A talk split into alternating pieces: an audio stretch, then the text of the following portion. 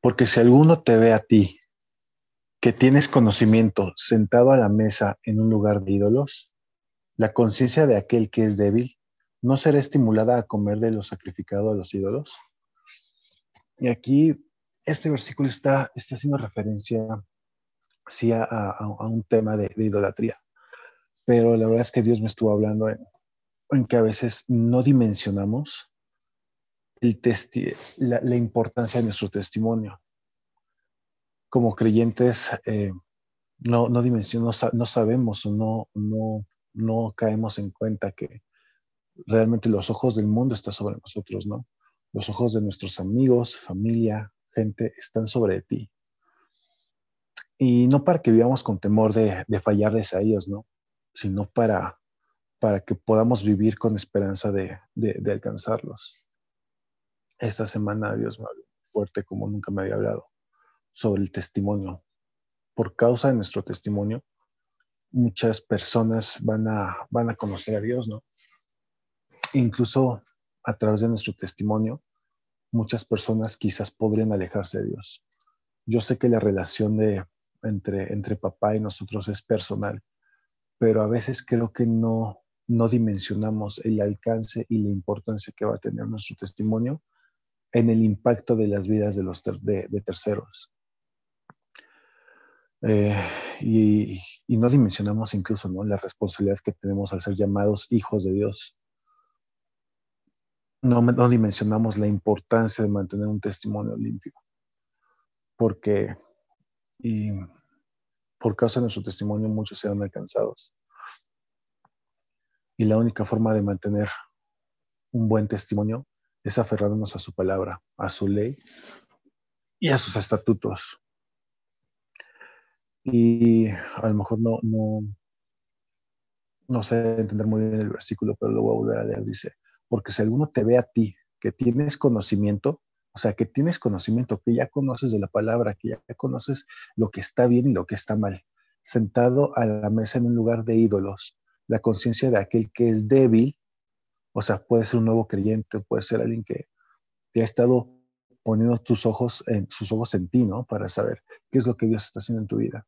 Si no será estimulado a comer de los sacrificios a los, de los sacrificados a los ídolos, y por ejemplo, hay otro versículo que dice, y cualquiera que haga tropezar a alguno de estos pequeños que creen en mí, mejor le fuera que se colgase al cuello una piedra de molino, de asno, y que se le hundiese en lo profundo del mar. Eso viene en Mateo 18:6.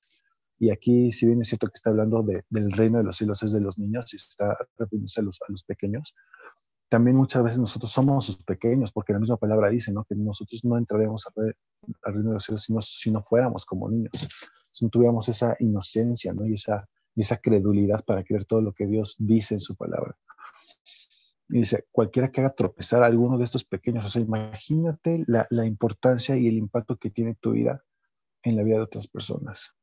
Y la verdad me, me pasó en esta semana, o sea, nunca, nunca había caído en cuenta el peso que tiene mi testimonio. Hasta que alguien me, me lo dijo, ¿no? Me dijo, ¿cómo es posible que, que siendo un hijo de Dios te comportes de esta forma, ¿no?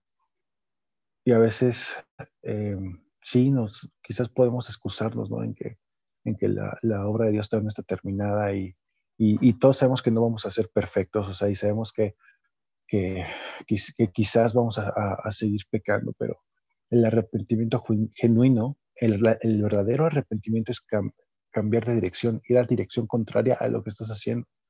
Entonces, si estás recayendo constantemente en un pecado o en un hábito que tú sabes que no le agrada a Dios, pregúntate, porque yo me lo pregunté, ¿estás realmente arrepentido?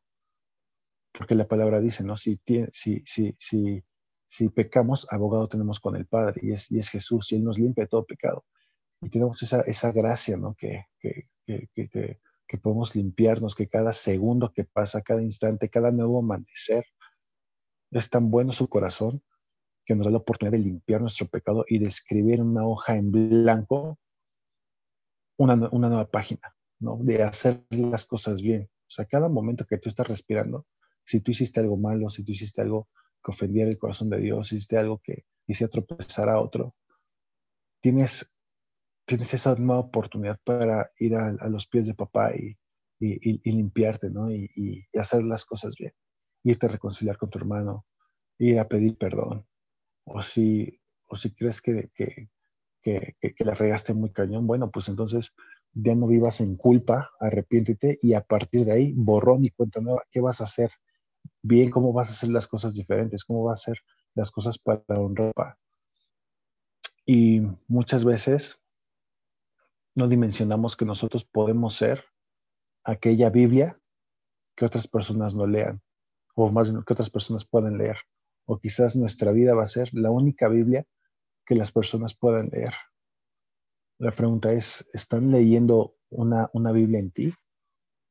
¿O qué es lo que la gente está leyendo en ti? y la forma de, y, yo sé, ¿no? Que, que, que, no somos perfectos y que estamos muy lejos de serlo y que, y que Yeshua está está perfeccionando la obra constantemente y, sabemos que hasta el día de Jesucristo, hasta ese día la obra va a ser completamente perfeccionada, porque perfecto solamente es Él, porque vivimos en un cuerpo carnal, ¿no? Que, que, hay una lucha constante entre la carne y el espíritu.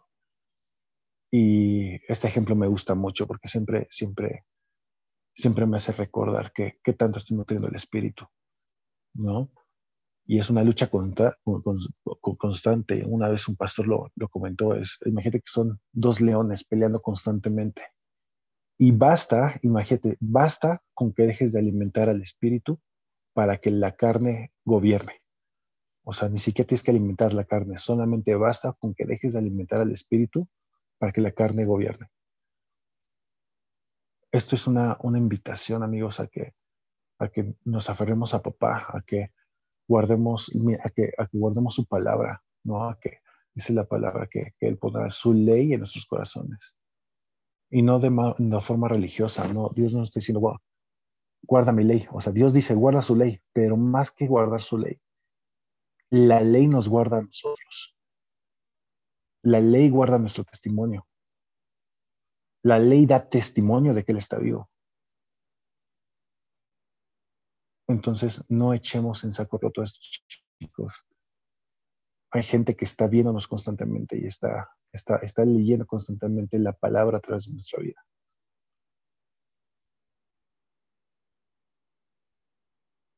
Y eso es todo, chicos.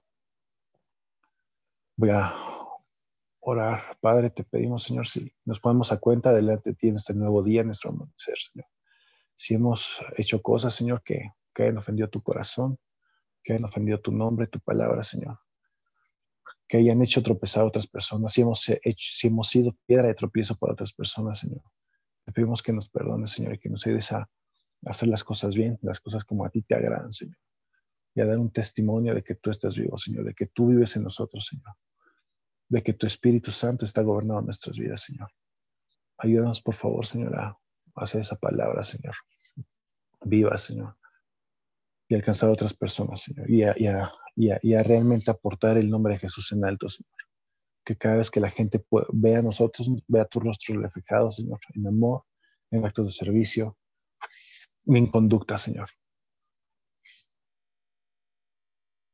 Porque la, fe sin acción, Señor, es fe muerta, Señor.